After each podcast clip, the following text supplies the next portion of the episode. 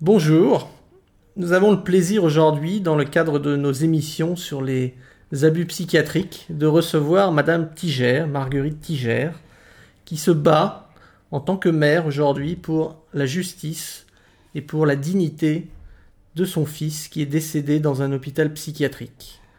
Cette euh, émission rentre dans le cadre d'une campagne que nous menons pour dénoncer les mauvais traitements et abus dans le domaine de la psychiatrie en hôpital psychiatrique. Récemment, un psychiatre a été condamné à Besançon dans une affaire d'homicide involontaire où un jeune homme était mort suite à des mauvais traitements, on peut le dire, déshydraté, perclus de coups, dans un hôpital psychiatrique, dans une chambre d'isolement. Aujourd'hui, Madame Tiger, qui est là avec nous, se bat également pour une affaire quelque peu similaire. Madame Tiger, pouvez-vous nous dire quel est votre combat? De dénoncer les abus par la prise des médicaments et la maltraitance qui a lieu dans ces hôpitaux psychiatriques. Qu'est-ce qui s'est passé pour votre fils? Eh bien, mon fils, il a été interné d'office abusivement, alors que c'était pas du tout sa place et qu'il avait un dérèglement hormonal qu'on appelle un Cushing et qui voudrait supposer une tumeur à l'hypophyse. Donc, le traitement psychiatrique n'était pas du tout euh, pour ce qu'il avait. Vous voulez dire que les psychiatres, en fait, euh, ont interné votre fils alors qu'il souffrait d'une maladie purement physique? Voilà, exactement. Et comment ça s'est passé, cet internement et ce, séjour à l'hôpital? Très mal. Très mal parce qu'il a été euh, battu. Il a été contraint de prendre son traitement de force alors qu'il ne voulait pas. Il a été ensuite en bilan à la pitié et c'était un véritable désastre. Est-ce que vous êtes intervenu? Je suis intervenu pour essayer de le reprendre pour l'amener dans un autre hôpital alors que j'en avais le droit et ça m'a été refusé à plusieurs reprises. Est-ce que vous êtes intervenu pour que les traitements cessent? Je suis intervenu et je n'ai jamais été écouté. Qu'est-ce qui s'est passé à ce moment-là? Eh bien, j'ai demandé à un docteur le traitement que mon fils prenait et il m'a dit que je m'inquiète pas, que mon fils encaisse. Et il encaissait? Et il encaissait, ben. Des coups? Des coups. Il encaissait des médicaments du tertian, il encaissait du, du, du terralène, il encaissait du laroxyle.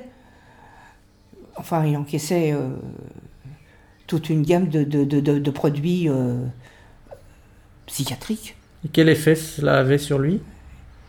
Eh bien, c'était devenu un peu un légume. Et il se traînait malheureusement à quatre pattes. Quand je le voyais, je, ça me rendait, euh, ça me bouleversait. En tant que mère, vous... En tant que mère, euh, j'ai pas pu faire grand-chose parce qu'il m'aurait enfermé aussi. On vous a menacé de vous enfermer On m'a menacé de m'enfermer. C'est pire qu'un camp de concentration Ah bah j'aurais dit. Je leur ai dit que c'est pire qu'un camp de concentration et ça les a rendus foudrage. Est-ce que vous pensez qu'ils vous en voulaient justement parce que vous Ils m'en voulaient parce que euh, parce que j'intervenais parce que je voyais clair. Et ils m'avaient ensuite, ils m'ont demandé de venir seulement un quart d'heure pour voir mon fils. Et mon fils, quand je partais, ben, il avait, euh, il était pris de convulsions, qu'il n'avait jamais avant. Comment cette, euh, cet épisode entre guillemets s'est terminé?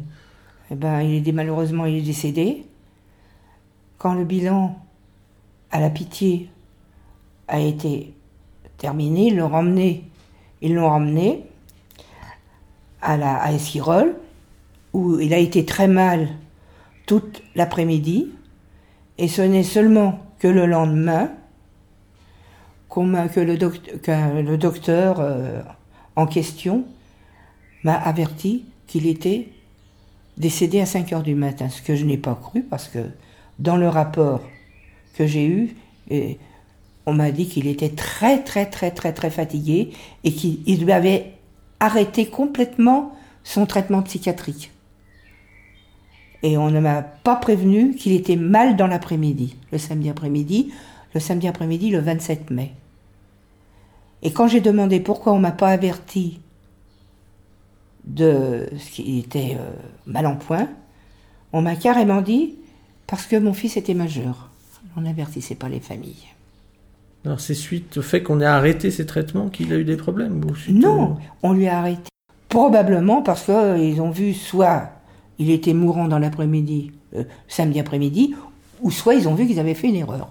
D'abord j'ai le rapport, et dans le rapport c'est marqué arrêter tout le traitement psychiatrique. Donc ils ont certainement vu qu'ils ont fait une erreur. À qui en voulez-vous aujourd'hui? J'en veux à l'équipe médicale psychiatrique parce qu'ils ont un manque d'humanité, qui n'ont pas le respect de l'être humain, de l'humain. Alors j'en veux à toute l'équipe, toute l'équipe euh, psychiatrique. Pensez qu'à un moment, euh, quelque chose a dérapé, que, que, ce qui aurait dû être une hospitalisation normale est devenu un, calvaire que... C'est devenu un calvaire, exactement. Et à quel moment et pourquoi, d'après vous? Parce que mon fils a souffert. Mon fils a souffert le martyr. Je trouve, je trouve qu'on est impuissant devant ces, ces états de fait d'avoir des, des, des, psychiatres qui sont plus forts que vous. C'est une relation de force? C'est une relation de force, oui. J'avais la nette impression que c'était pas des soins qu'on donnait, c'est surtout de la répression. Votre fils était un rebelle? Non, mon fils n'était pas rebelle. Non, pas du tout. Un jour, je me suis promenée, je le dis, euh, dans le petit jardin, le petit, la petite courette, qui était entourée de murs de fer, de grillage. Il m'a dit, maman, est-ce que tu crois en Dieu? Est-ce que tu crois en Dieu? Vous savez ce que je lui ai répondu? Pour toi, je crois. Pas pour les autres, mais pour toi, pour que tu puisses guérir. Je crois. Alors il m'a embrassé. Et quand il est sorti de la pitié, on l'a arraché de son lit. J'ai dit, vous voyez pas qu'il peut pas tenir debout? Il peut plus tenir debout. C'était des ambulanciers de, de, de d'Esquirol. J'ai dit, écoutez, on va prendre une ambulance où il va pouvoir être couché. Ils n'ont pas accepté. Ils l'ont arraché de son lit alors qu'il était tellement mal, il avait de la fièvre. J'ai demandé un thermomètre dans le service de la pitié. L'infirme m'a dit qu'il n'y avait pas, de, de, thermomètre. Ils l'ont arraché. Et là, mon fils m'a pris par le bras. M'a dit, je ne veux pas donner le bras aux infirmiers, je te donne le bras à toi. Et avant de monter dans la voiture, c'était, je l'ai vu avant, enfin qu'ils partent, quoi, la veille, c'était le samedi 27 mai, il m'a pris dans ses bras et m'a dit Maman, on sera jamais séparés. Veille sur ma sœur. Ça me. Je, je,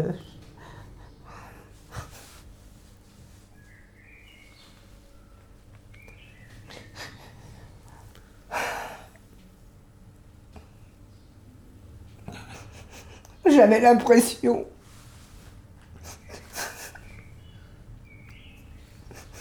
qu'on venait me chercher par la Gestapo comme on est venu me chercher dans la nuit du 4 au 5 février.